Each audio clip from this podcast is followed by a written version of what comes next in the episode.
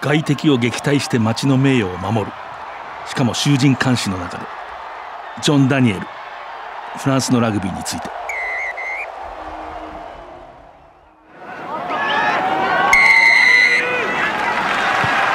藤島大の楕円球に見る夢。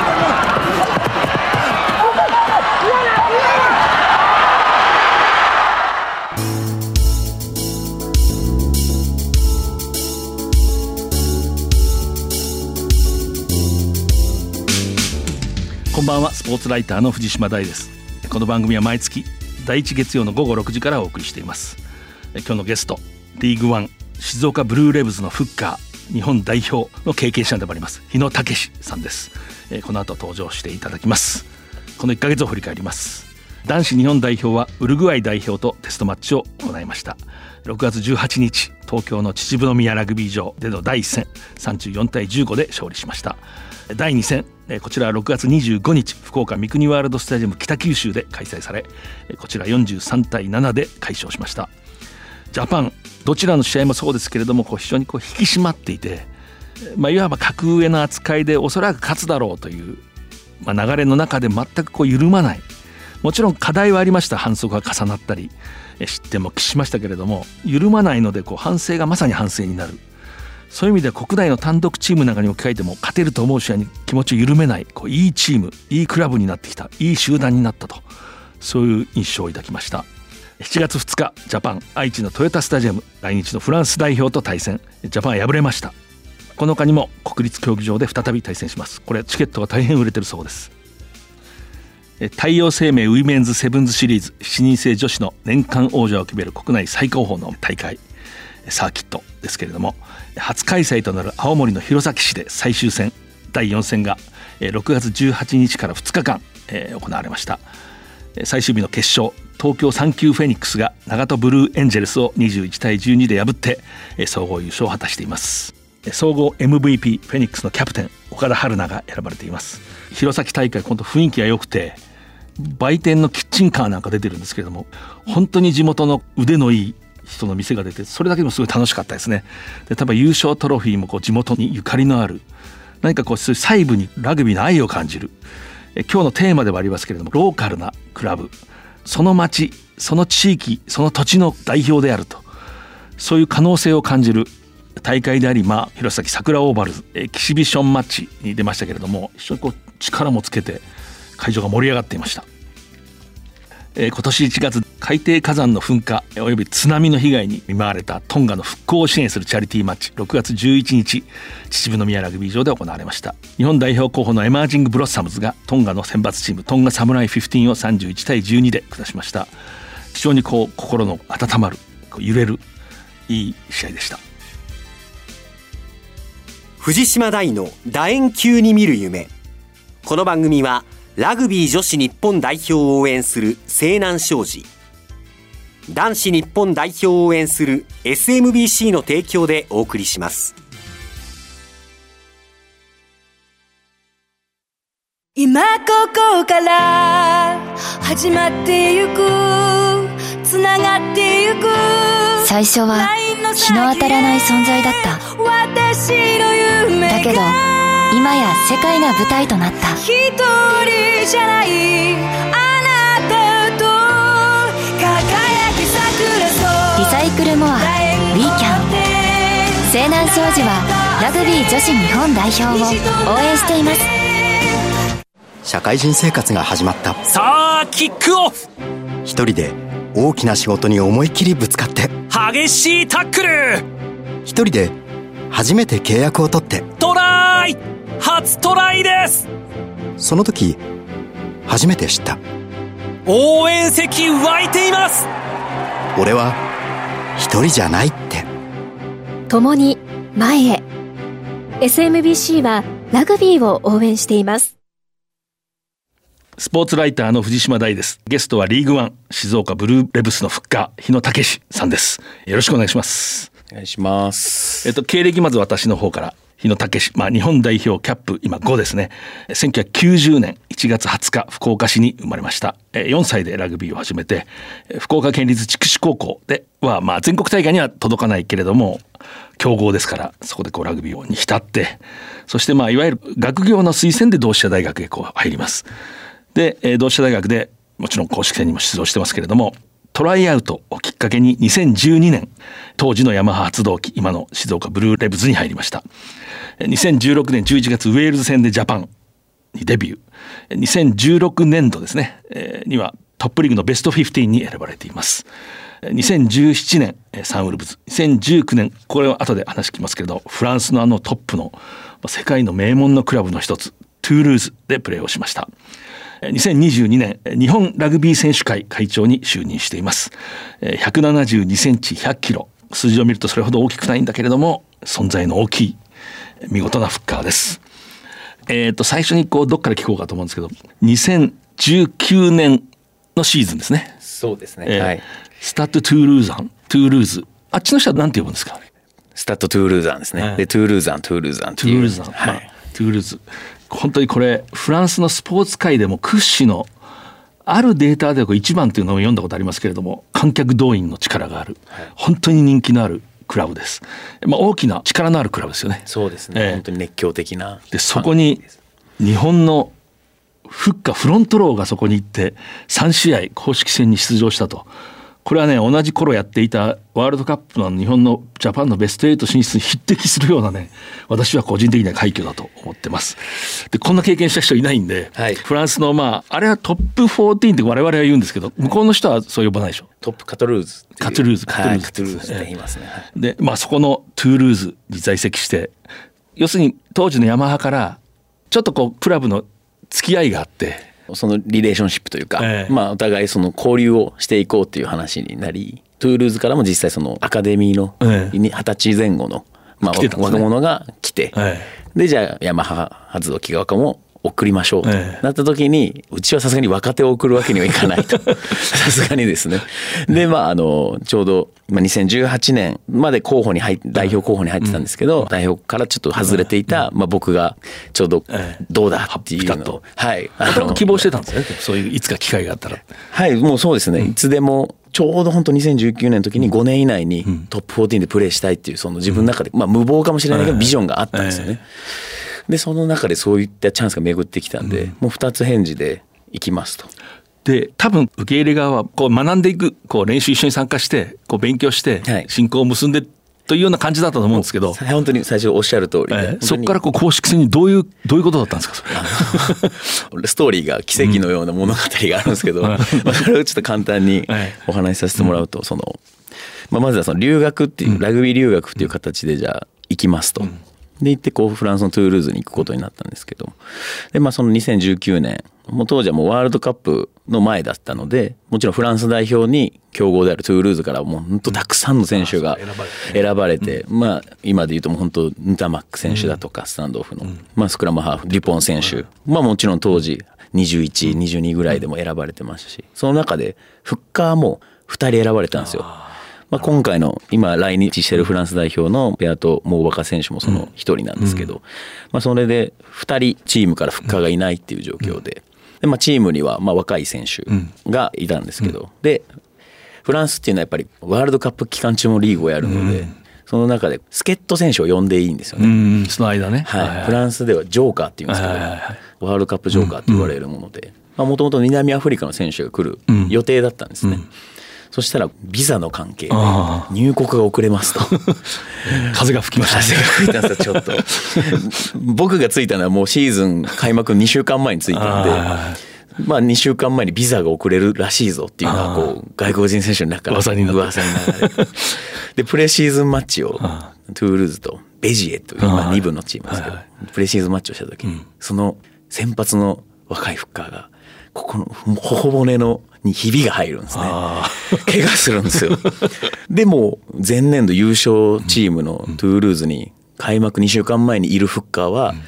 18歳の若手の アカデミーの選手と見ず知らずの172センチの日本人。ってなった時にまあ僕練習に1回2回参加した後にまあヘッドコーチからもう素晴らしいみたいなことを言われてまあロッカールームに戻ったらもうあのチームのマネージャーがもうこんな分厚いもう1センチぐらいあるんじゃないかっていうフランス語の契約書を持ってきて サインしろって言われて。翻訳せずサインあのもう日本語いるかって聞かれているって言ったらそのまああのヤマハとトゥールーズを結んでくれたあの日本在住のフランス人の方がいるんですけどその方が出て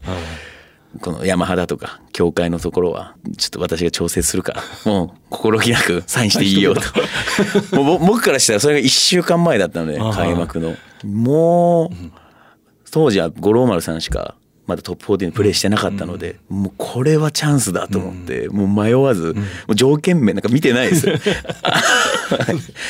本当にもう条件面。で10年拘束っていう契約だったらどうしたんですかまあまあそれはそれで幸せだったかもしれないです。っていうまあそれよりもそのお金だとかそういうことじゃなくてそのフランスのそのトップ14でプレーできるっていう自分のその夢があまりにも唐突に来たんでもうもう無我夢中でもうサインをしてでも観光ビザで入ってきてたんでそっから急いでこう労働。ビザに切り替え でバタバタバタっとこう開幕戦を迎えるっていうもうそういうなんかもう本当に何かもう一度やれって言われたら多分もうだから難しい要するに開幕の2週間前について練習はイメージとしては1週間ぐらいですよね一週間です。はい。数回みたいなはいイメージ、僕もね今日ちょっと調べてきたんですけど当時のフォワードコーチからのコメントがあってこの1週間トライアルで日野を見てたけど、これは掘り出し物だみたいな。本当ですまあ日本語に乱暴に訳すとめっけもんだぞみたいな。そういうココメントがあってこれ全然いける。そうそうですよ。なんでラッキーなもう一つの要因として当時そのヤマハ葉月ジュビロでプレーしてたリッチー・アーノルドっていうオーストラリア人ロック。の選手がいたんですけど彼がもともとその前の年に怪我人のカバー選手で行ってたんで、まあ、彼もまだいると、っていうので僕も行った時にやっぱかなりサポートしてもらいました、彼がいたから。はい。まあ、もちろん外国人選手をつなげてもらう役割もそうですし、ラッキーだったのがロックだったんで、フッカーで一番困るのはセットプレーじゃないですか、ラインアウトやっぱ事前に全部サインを教えてもらって、このでサインはこう言うんだぞみたいなのをもうあの頭では記憶して最初の練習に臨んだんで、ああなるほど。はい、なんその態度が良かったですね。準備がね。それはもうあの準備できたことがラッキーでしたけど確かに準備は怠らなかったですね。だから練習が割とスムーズに滑らかにこう。そうですね。トライアウトなんでラインアウトちょっとやってみろって時にパッて言われた瞬間ああこのサインだって言われたんで分かったんで全部それでやったらもきっともうフランス人なんだあの日本人はって言ってましたよね、うちょっとずるいですけどそんな準備してるの多分知らないと思うんで すごく適応能力のあるやつが来たとは多分思われたと思いますけど。それで開幕あれは敵地でした敵地ボルドー。はいボルドーあれも熱狂的でしょ？ボルドーボルドーもすごいですね。あの先日その大西翔太郎さんとお会いした時に最後2007年カナダね。ワールドカップで最後カナダ対日本で最後ゴールキック決まれば同点っていうあのスタジアムなんだよっていうのを僕知らな知らずにプレーしてました 2019年。でこれ聴取者の聞いてる方にあのとにかくフランスの国内リーグってものすごい人気があるんですよね。で地域の僕がよ読んだ本ではその広場の教会の鐘があって、はい。その鐘を守るために戦うんだと。その地域の文化とかそこにいる人々を守るんだっていうそういう意識があるからものすごい熱狂するし、だから敵地行くと大変なんですよね。大変ですね。本当に90%以上はまあ基本的に敵地のファン。でその色で染まるんで、もう、まあ、ちょっと言っちゃえば笑いは悪いんですけどやっぱり自分たちのクラブがやっぱ勝つのが一番大事なんで。もう平気でブーイングしてきますし。アウェーは本当に大変な試合ですね。でいざ出ることが決まるはい。ミーティングなんかありますよね、まあ、フランス語ですかやっぱり。オールフランス語でしたね。どうするんですかそれ。いやで本当通訳もいなかったですし、逆にあの外国人選手もたくさんいるんですけど、そこのフランス語から英語の通訳もいないんですよ。じゃあどうしてるのかって言ったら、そのフランス語がちょっとできる外国人選手が周りの外国人に教えたり、英語が喋れるフランス人がちょっとサポートしたりっていうので、まあどちらもできない僕はもっと大変だったんですけど まあ映像と言葉を単語で拾いながら。現地のメディアね英語の基礎ができていたのも有利だったって書いてあった。日野武氏は。英語の基礎ができていた。あの全くできないってことはなかったので、はい、やっぱり日本の義務教育を受けてきていますし、まあ、ラグビーのことに関しては、まあ、あの全リーグワンのプレイヤーにも言えますけど、やっぱり自チームに、はい、外国人選手として、あのコミュニケーション取れるのはやっぱラグビーをするのはもう世界共通なんで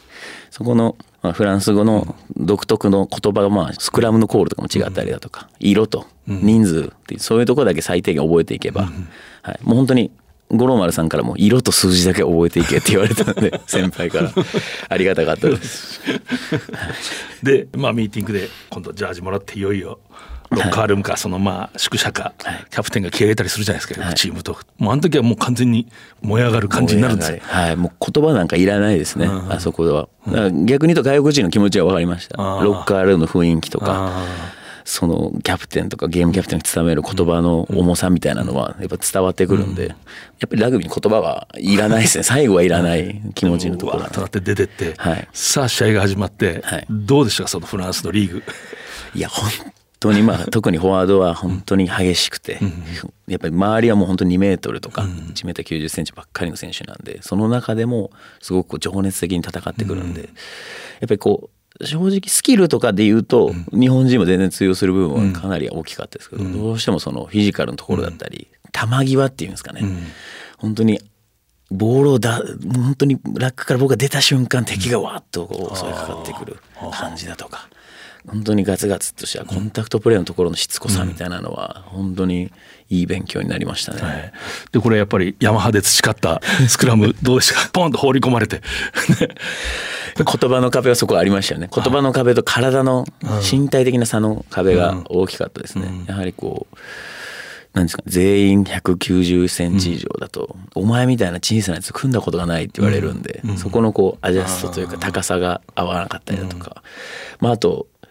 やっぱ5に入ったら5に従えなんで、はい、やっぱこうスクラムコーチの考えるスクラムがあるので、うん、それをこう全く無視はできないんで、その中で自分の色をどう出していくかっていうので、すごくこう苦労した部分はありました。要するにガバンって組んだら相手が120キロぐらいあったらまあやられますよね。はい、もうそこは自分の力を出せるギリギリのその組み方の高さのところに、味方になんとか合わせてもらうことが、はい、で自分の力が出せるようにまあ、あとはそこはもうあと後ろの力をどう伝えるか、うん、でもそもそもやっぱりこうフィジカルが強いリーグなんで、うん、もう1対1で負けたらお話にならないので、うん、そこの一番は周りっていうよりかはその1対1で負けちゃいけないっていう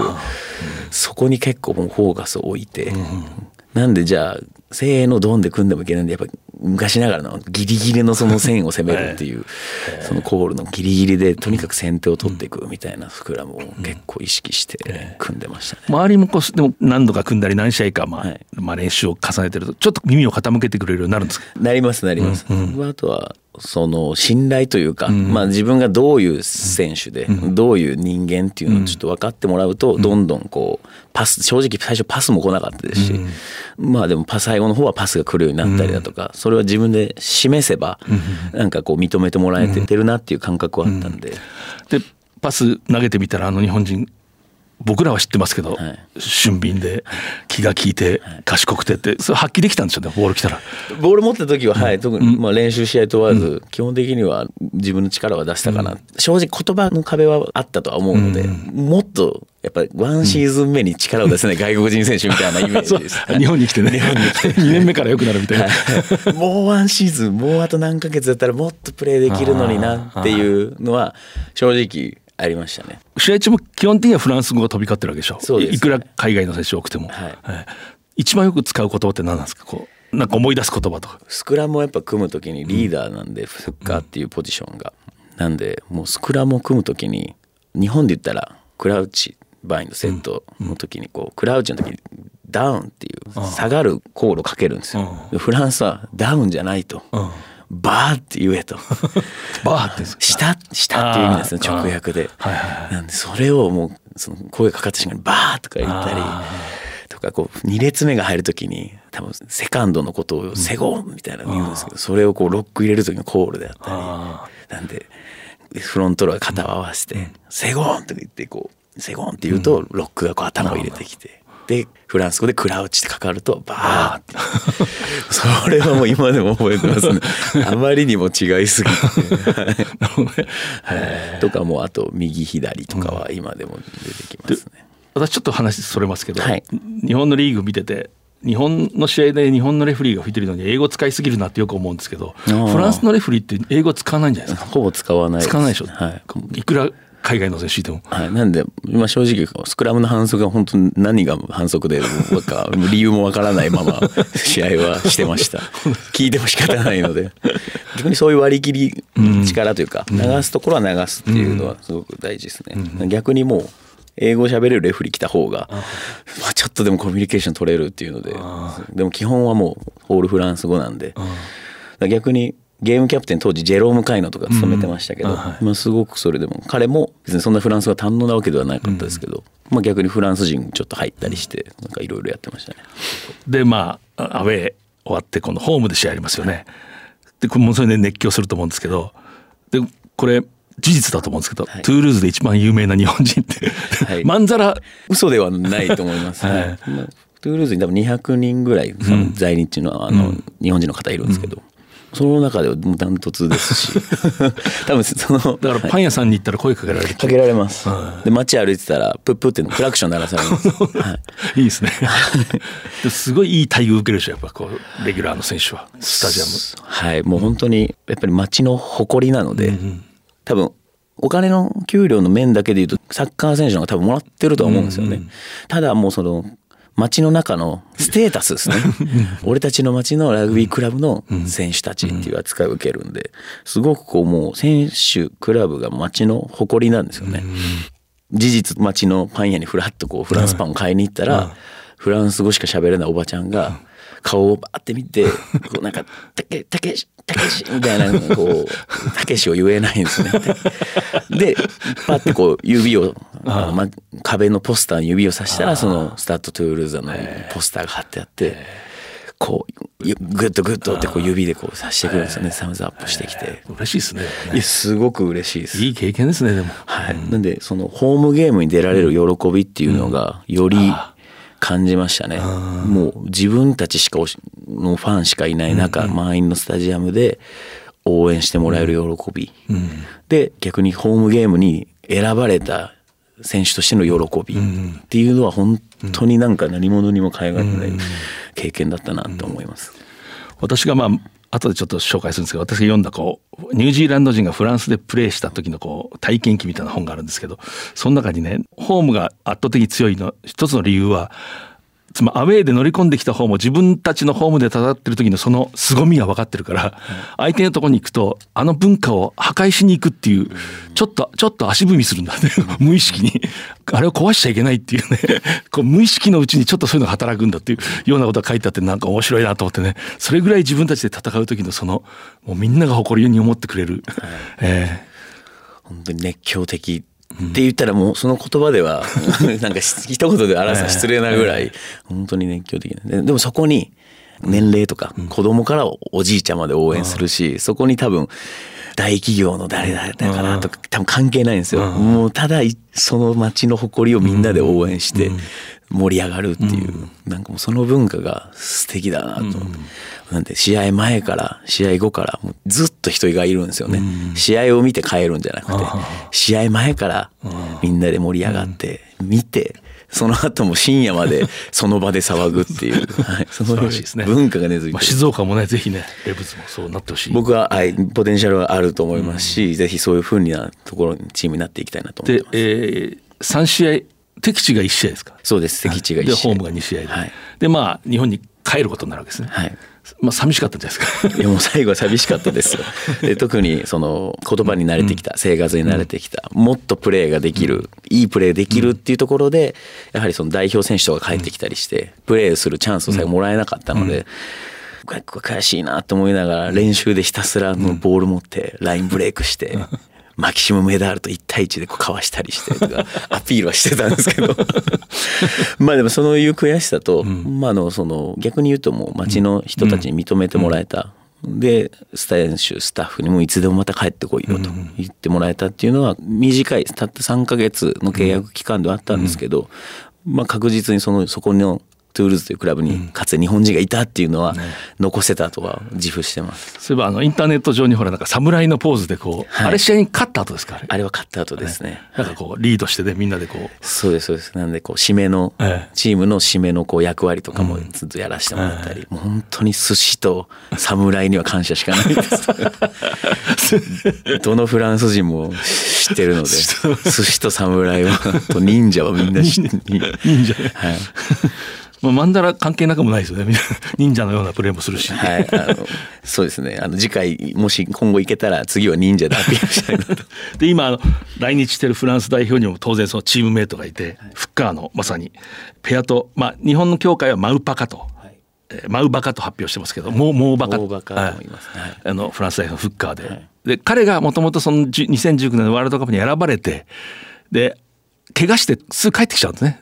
だけど怪我してるからもちろん空きがあってさっきのようなストーリーなんですけれどもその時だから親交を結んだわけですね。そうですね、もう彼は怪我して帰ってきて、ちょうど日本にから帰ってきた直後だったので、すごくこう日本の話東京はどうだったとか神戸ビーフがどうだったみたいな話をしたり、まあ、あのすごい彼ラーメンが好きなので、一緒にトゥールーズのラーメン屋さんに食べに行ったりして、は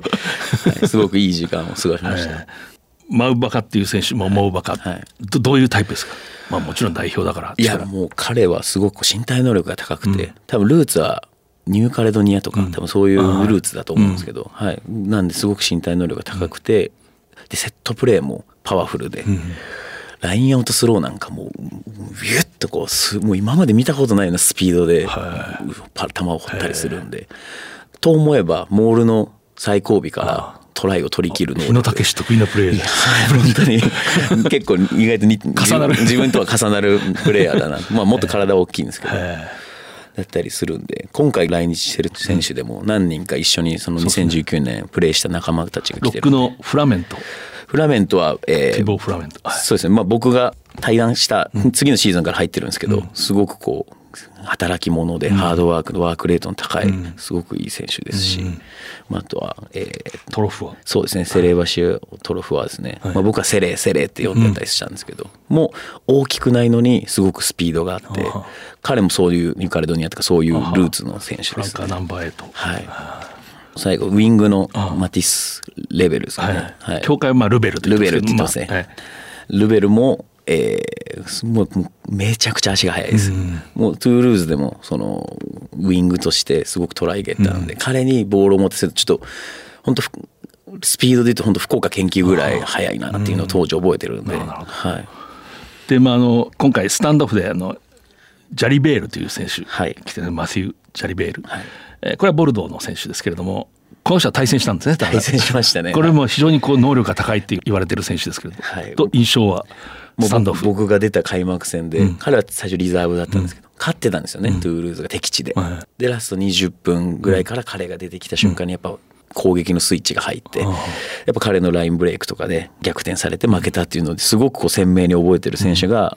やっぱ今回来日するんで、もうすごくこう楽しみと思いつつ日本にとってはすごく脅威になる、そうそうそうですね。まあそう。はい、本当に選手なんで。であの今回来てないですけど今非常に話題のヌタマック・デュポン、はい。まあ、デュポンヌタマックのハーフのコンビネーション、はい。これもチームメイトですよね。いわばクラブメイト、はい、一緒に練習してましたね。若い当時若かった、やっぱり優秀でした。もうちょっとレベルが彼ら2人がいるだけでチームの練習の質が上がるぐらいあスキルとかあってエクスキュージョン自遂行力がある本当に選手ですし。ヌタマックは特にその当時二十歳21歳だと思うんですけどもう落ち着きがオーラがちょっと違ってあ他の選手がキャッキャキャッキャこう騒いでる時でも一人椅子に座ってこうどしっと構えてる。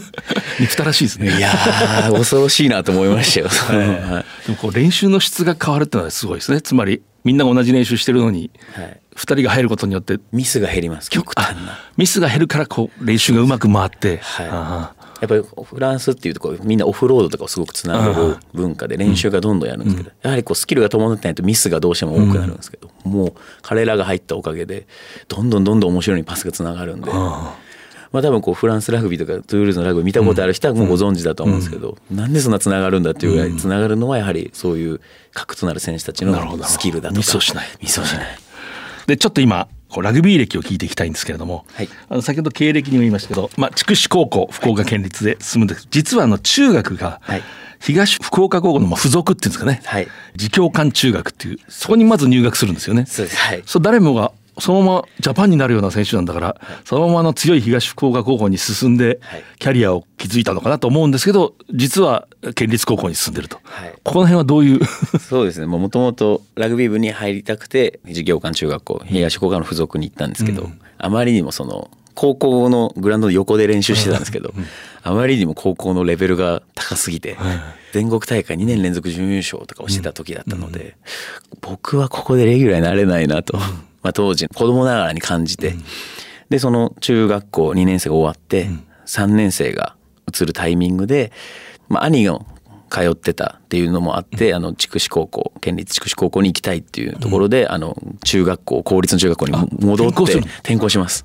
転校してもう一度受験をし直すで公立校を受験し直して？はい。に入るっていう。でそのタイミングでくしくもその4歳からラグビーしてるんですけど、中学校2年生までバックスしかやったことなくてスクラムハーフとかスタンドオフやってたんですよ、ただやっぱりその身体的なそのところでこう限界をこう感じ始め、まあ、その筑紫高校に行こうって思ったのと同時にポジションもそこからバックスからフッカーに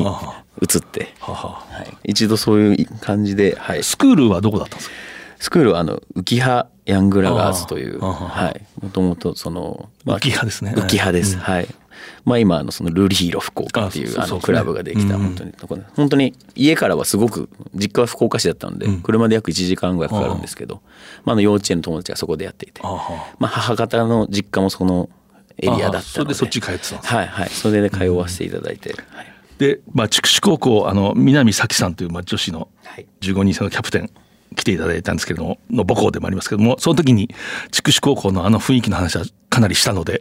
で 少し省略しますけどまあ、本当にこう厳しい練習緊張した雰囲気で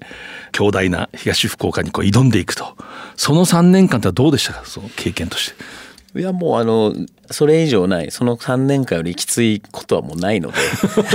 これからの人生もう何が起きても大丈トゥー夫だし。ルーズでフランス語に放り込まれても。全然一人で来られてもあのその高校の3年間に比べれば もう何よりもきつかったですけど鍛えてもらったんで、ん。その3年間があったからこそ今こうやってなんかいろんなところにいろんなことに感謝しながらなんかラグビーできてるなっていうのは感じるので本当に人間性のなんかものをベースとなるものを作っていただいたんでもうそういう今でもこう喋りながらちょっと鳥肌が 立ってますけど、はい。本当に私証言しますけど、見事に博多のあの美味しいあの鶏皮の 焼き鳥を思い出すような、い、やすごいですねやっぱ。でもこの感受性がすごいですね。話してる時にすぐそうなる、はい、もう昨日のことのように思い出せるので。でもその時一緒に戦った仲間は本当に今でもみんなでファミリーって言ってるので、本当ですか。はい、本当に家族同然の仲間たちですね。本当にこう外から見ればジャパンになるっていうのはもう日本のラグビーの本当の一握りの頂点でそう思うんですけれどもその人が高校の時ものすごい努力をするんだけどやっぱりものすごい素質がある大きなクラブ。をなかなか勝てないっていう経験をしたと。これは中でも一つこう深みが出ますねこうなんていうか選手として。そうですね。なんか勝てない方が逆にこのラグビーをなんかやめないき、なんか続けるき一つのきっかけにはなったと思いますね。もっと強くなりたい、優勝したい、もっと上手くなりたいとか、なんかそういうハングリーさは、とかラグビーのその情熱みたいなのは、なんかずっと灯し続けてもらってるかなって思います。で同志社大学に進むんですけどもこれもそのいわゆるこうラグビーで声がかかるっていう感じではなかったんですよね。そうですね、体も小さかったので、でいわゆる高校日本代表とか、ましてやその福岡県選抜にすら入ってなかったので。県選抜も大体東福岡がいるんです。あのであの他にもいい選手ちらほらいるので、やっぱその選手で。でなかなか縁がなくて、まあ、なのででもそれもやっぱり高校3年間頑張ってたおかげで推薦をいただけて、学校の指定校推薦で。でまあ同志社に進んで、はい。もうこれでもずっとフッカーそうです。ね。はい。で23年の時あんまり出てないそうですね。リザーブに入って1年生は？D チームぐらいにいました、ね、そうですか、はい。で23年でちょっとリザーブぐらいまで近づいてって、まあ4年でやっとレギュラーに定着、はい。えーその4年でレギュラーに定着するとなかなかこう強いクラブから声がかかりにくいんですよね。そうですね。トップクラブから、はい。まあ、その社会人からかからないですし、やはりその,、まあ、あの172センチの小さなフッカーが、まあ、なかなか取ってくれるクラブが、まあ、声をかけてくださるクラブはちょっとなか当時なかったですね。うん。で私は昔話聞いた時一般企業を受けてたってちらっと聞いたそういう感じだったんですね。つまり。本当にそういう感じで、まあ、福岡出身なんで、福岡の企業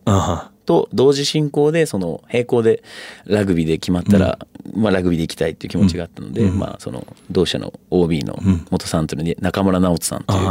はい元ジャパンの,、ええ。あのプロップですけどにご相談させてもらって探して一緒に探そう。それでいい人ですね。一緒に探そうっていうのはね。一緒に探そうでした。はい。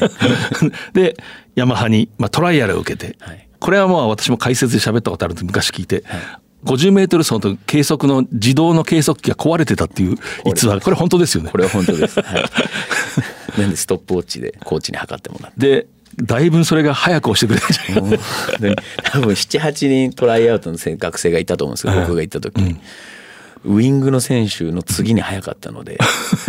6秒2とかだったと思いますけど、相当シュッといい感じで押してくれた、はい、あれが僕の人生のベストタイム。まあそれでまあまあいわばトライアウトでギリギリのところで入ったわけですよね。そうですね、うんはい。で入った時はもう清宮監督体制ですか？そうです。あの受けに行った時が清宮さん来られたばっかりの時だったんであーそれも一つ運ですね。運だと思います。やっぱり中村直人さんと清宮さん、長谷川慎さんにつながってくるところもあり。で、えー清宮さんに見ていただいて、まあ、取っていただくっていう。で今清宮監督像っていうのはどういう印象ですか？そうですね。もう本当に負けるリスクをこうどんどん潰していくじゃないですけど。清宮さん多分ミーティングとかでもこうやってこうやればこうなってこう勝つみたいなのをやっぱ示してくれるんですよね。でそのために必要なものを言ってくれてでそれをやれば本当になんか 勝っちゃうみたいなところがあるのでまあでもそれをこうずっと見てると勝つチャンスを増やすっていうよりかはもう負けるリスクをこうどんどんどんどん削っていく。削っていうもう自分の中でこうすれば勝てるってのがあるので、まあ、その不安要素をどんどん消していいって勝つっていうそういう不思議な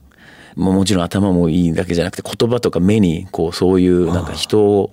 信じさせるじゃないですけどこの人についていけば勝てるっていうのを本当に思わせてもらえる監督でしたね。私はあの清宮監督がフッカー日野っていうのつまりランナーとしてものすごい生かしたじゃないですか、はい。ああいう素質もこうパッと見抜いてくれるわけでしょ。いや本当に本当にそうだと思います。なんかちっちゃいからずっとひたむきなプレーしてろっていうだけじゃなくて、はい。お前この能力あるんだからこれでいけよみたいな。本当に僕本当に僕が 100%120% 持ち出せるあの力出せる戦術を本当に用意してもらったなと思うので、本当に自分の才能を150%ぐらい出してもらったっていう。もう多分清宮さんに出会ってなかったらその後のジャパンとかには絶対につながってないですね。はい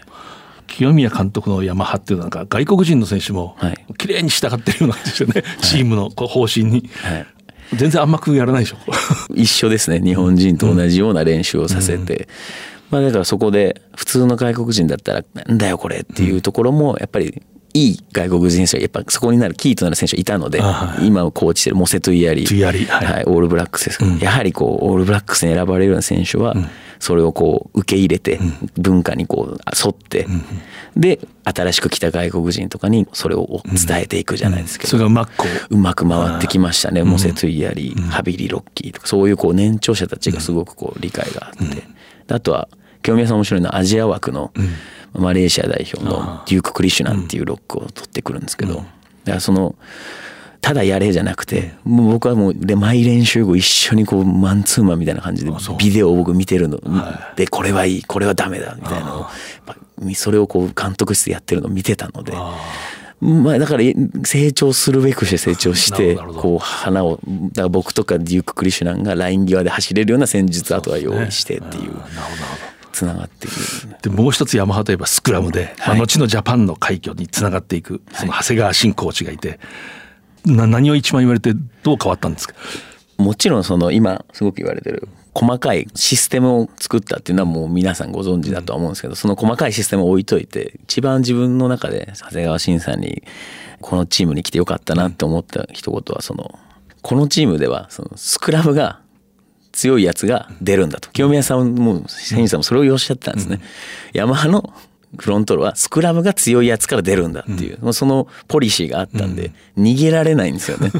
僕はもともとそういうスクラムがもともと得意な選手ではなかった。どっちかと走ったりする方が。はい、が得意だったんですけど、やはりそこからもう逃げられない。そのヤマハのフロントローとしてのベースがない限り、お前の選手としての特徴は乗らないと。活かせないと。なんでお前はそのヤマハのフロントローのベースをまず作れと。って言って言ってもらえたのがそう。で一緒に体を鍛えさせてもらったっていうのが一番その長谷川慎さんに感謝すべきところだなと、うん、はい、なんでそそこにやっとシステムが乗ってくるわけですよ、うん、その先にその、マインドセットというか心構えと、まあ、フィジカルのところはそこをまずやって、そしたらやっぱりフィジカルがついてくると教えられたシステムが遂行できる。ようになってそしたら自分の特徴のランニングだとかディフェンスだとかもその上に乗って選手としての価値がこう上がったという。これちょっと話は前後するんですけど、はい、今のこの間リーグワンヤマハがああいうスクラムを築き上げてジャパンがまあそれをまあいわば同じような形で結果を出してそうすると他のクラブものすごく素質があったり体の大きいクラブも大体似たようにしっかり8人で組む文化がまあだいぶ広がりましたよね。はいはい、ところがリーグワンになって大物外国人がまた入ってきて、またちょっと変わったっていうような。あると思います、ね、なので僕たちはもうクラブのチームとしてこういう組み方をするっていうのがもう全く変わらないので、静岡ブルーレブズブルーレブズとして、はい、でもやっぱり他チームはこう多少外国人選手が入ってくると、その押し方とかも影響を受ける。影響多分あると思うので急に来て多分試合に出ちゃうんで逆にもうブルーレブズとしてはそこに好きというか日本式の長谷川慎ぐらいの今は中式ですけど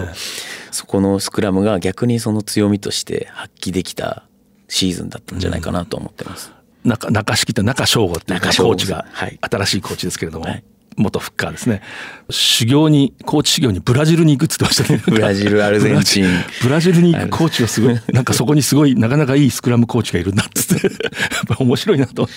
えそれを生かしてくれる文化もあるんで、はい、本当にいいチームだと思いますよ。フランスに人、ね、フロントの派遣したり本当にそういう文化があるんで逆にこれからスクラムにおいては少なくともその人がいくら変わろうと俺たちはスクラムでチームを作っていくっていう多分文化は多分変わっていかないし、まあ、そういういいチームになっていくんじゃないかなとは自分で思ってます。大物外国人が来た時の方がチャンスだったのは面白いですね、はい、こっちは固まってるから、はい、向こうが少し変わってくれたりちょっとこう力任せになったら逆にいける、はい、ああなるほどなるほどなんで逆にその大物外国人たちがそこまでこだわり出したらもう手はつけられないんですけど まだそこに隙があると自分の中で思ってるで。まあジャパンにそう2016年、ウェールズ戦で、まあ、ウェールズ戦でキャップですからね初キャップ素晴らしいと思いますけれども、ジャパンに行ってまあ長谷川コーチが行っていわばヤマハでこう成功した一つの方法をやっていくじゃないですか。でそこにこう、まあ、最初フッカーで入ると分かりますよね。こいつらがあの方法をやったらきっと強くなるって思いましたやっぱり。思いました思いましたし 自分たちが何年もかけてやってきたことを1か月もあればやれてしまう 人たち、はい、だからジャパンなんだなって思いました。なるほど2016年に行って稲垣、うん、堀江さん、うん、その名だたる人たちがいる中でやれちゃうんで。あそうかみたいな。あこういうことかみたいな。そんな簡単にはやってないでしょうけど、でも明らかにその僕たちが歩んできたのをどんどんどんどんこう早送り早送りでこう習得していく姿を見るとやっぱこの対応力だとかアジャストしていく力っていうのはすごいな。今名前が出たんでそう流れてきますけど、まず先に稲垣ですね、こう非常に人気が出ま有名になりましたけど、まあ、一緒にプレーしたことも対戦したことももちろんあるでしょうけども、彼はどういう選手とスクラムに関しては例えば。いやもう我慢強いですね。と思います。強いもちろん強いですしスキルもあって、うん、とは思うんですけどやっぱり多少苦しい姿勢になっても、そこで我慢できるなんかこう弱音も吐かないし、きついとかも言わないし、どんな練習をしてもやっぱ横で組んでてすごいなっていうそうそういうなんか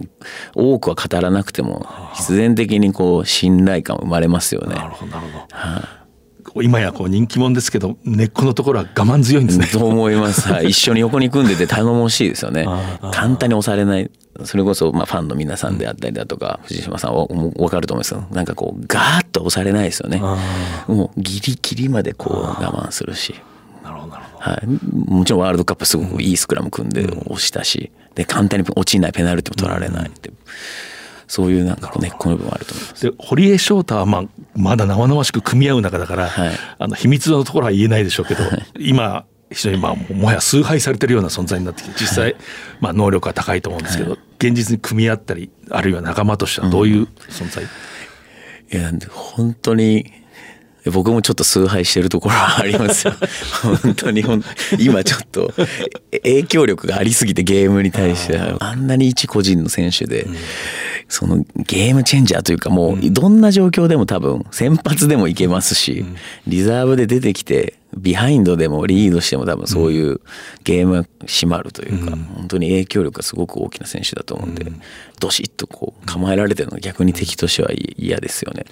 あの選手も堀江もこう私が見てると最初はやっぱりバックローフランカーから来てナンバーエイトとか、スクラムよりやっぱりこう動きがすごい変われた、最初はそうだったと思うんですけど今やスクラムを多分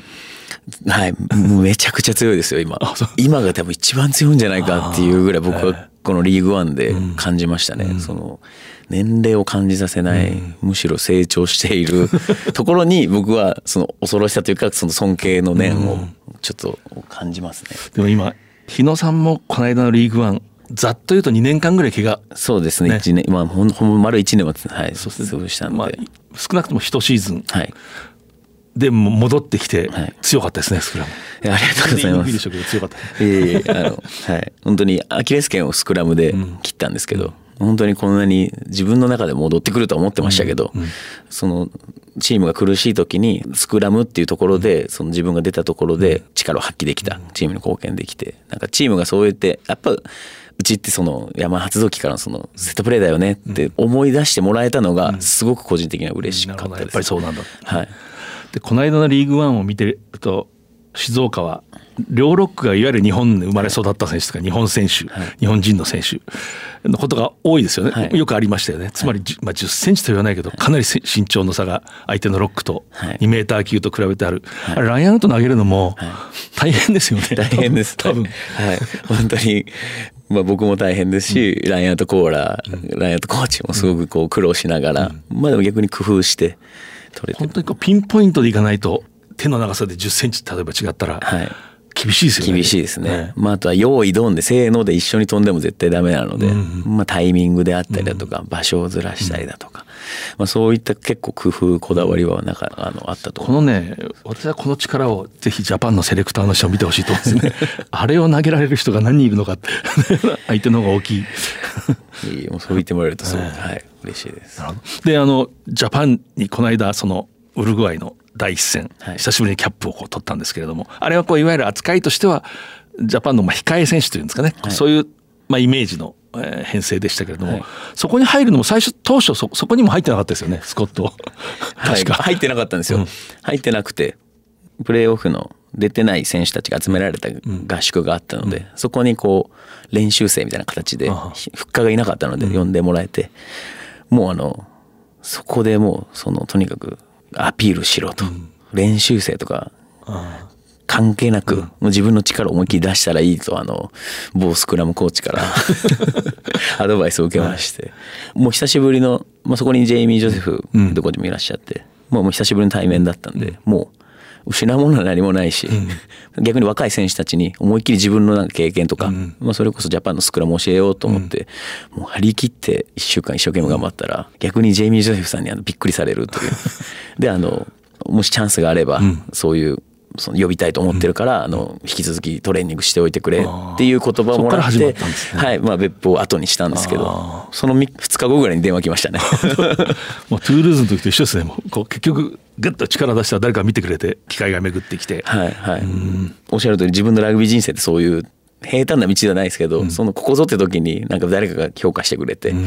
チャンスが巡ってきて。自動計測器が壊れて50メートルの、はい、はい、本当にそこも自動計測器に感謝です。し元をたどればあの僕母方の祖父が、六大学に誘われるぐらい足の速い陸上選手だったんで。まあ、農家だったんで農家を継いだんですけどそのもうその血が多分こう足は速いっていうのはそういうところから来ててで中村直人さんには足の速いフッカーがいるからってこう清美さんに売ってもらいそしたら計測器が壊れて ウイングの次に速くウイングの次に速かったでも見込み通りじゃないですか。足の速いフッカー、ね、でトゥールーズ行ったらフッカーの頬骨が折れる でいろんな人のサポートもあって結果あの練習で結果を出したら契約できるっていう、うん、今回もそうだと思うね、ね、人がいないなら与えられたところで一生懸命やるっていう、でチャンスをもらうっていう。もう一回戻りますけど、はい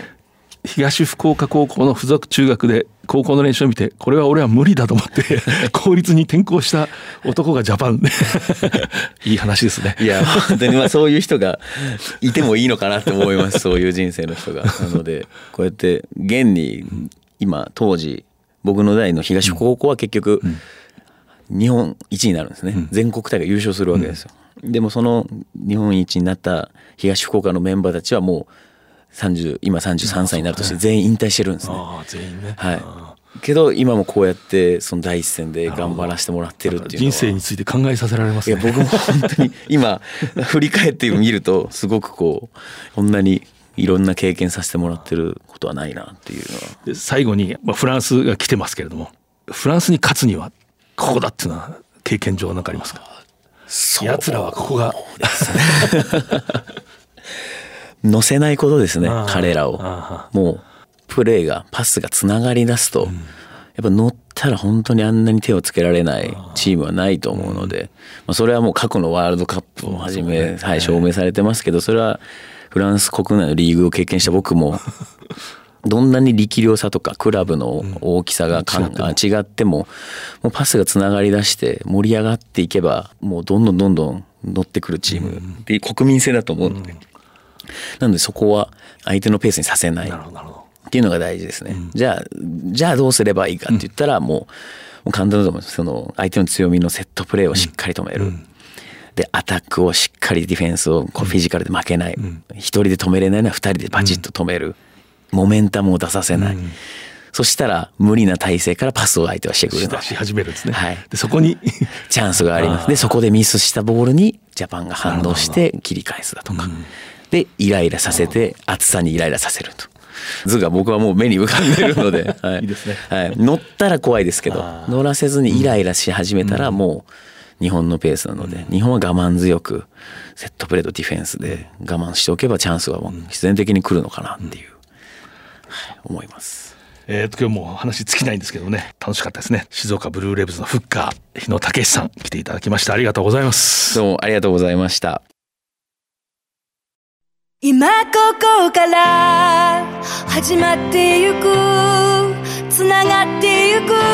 最初は日の当たらない存在だった。私の夢だけど今や世界が舞台となった。一人じゃないあなたと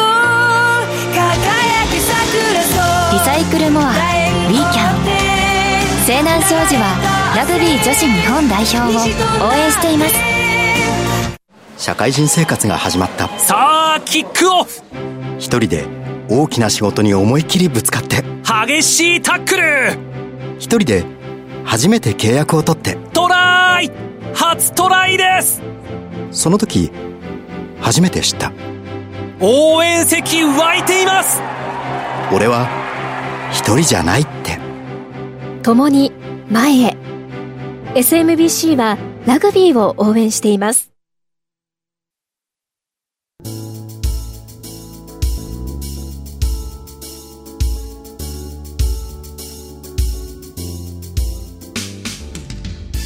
外敵を撃退して町の名誉を守る。しかも囚人監視の中で。これあのニュージーランド人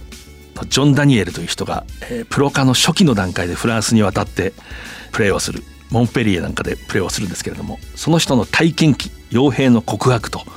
いうタイトルで日本でも翻訳されましたけれども私がよく何度も何度も読んだ本です。でこのジョン・ダニエルという人はもともとの職業がライターなんですね。物を書く人。えー、だからその人がプロのラグビー選手としてフランスに渡ったんでその体験記が読み応えがあるいい本なんです。でまあいろんなことが書いてあるんですけどこの外敵を撃退して町の名誉を守るこれがまあフランスラグビーの核心なんですね。愛嬌心に基づくその町の広場を守っていく。そこに暮らす人々の文化えそして未来を守っていく。それが芝の上でこう展開される。それがフランスのラグビーであると。でこの本にはさっき日野武さんのコメントにもありましたけどフランス人は移り気な性質だと。同じチームなのにある週末にはそれは見事なプレーをしておきながら次の週末には器用なひどいプレーをしてしまいその理由がしかもわからないって書いてあるんですね。これも面白いなと思います。この番組は放送の翌日からポッドキャストで配信します。ラジコのタイムフリーでもお聞きいただけます。来週のこの時間には再放送があります。またパラビでも配信します。次回は8月1日の放送です。藤島大でした。藤島大の楕円球に見る夢この番組はラグビー女子日本代表を応援する西南商事男子日本代表を応援する SMBC の提供でお送りしました。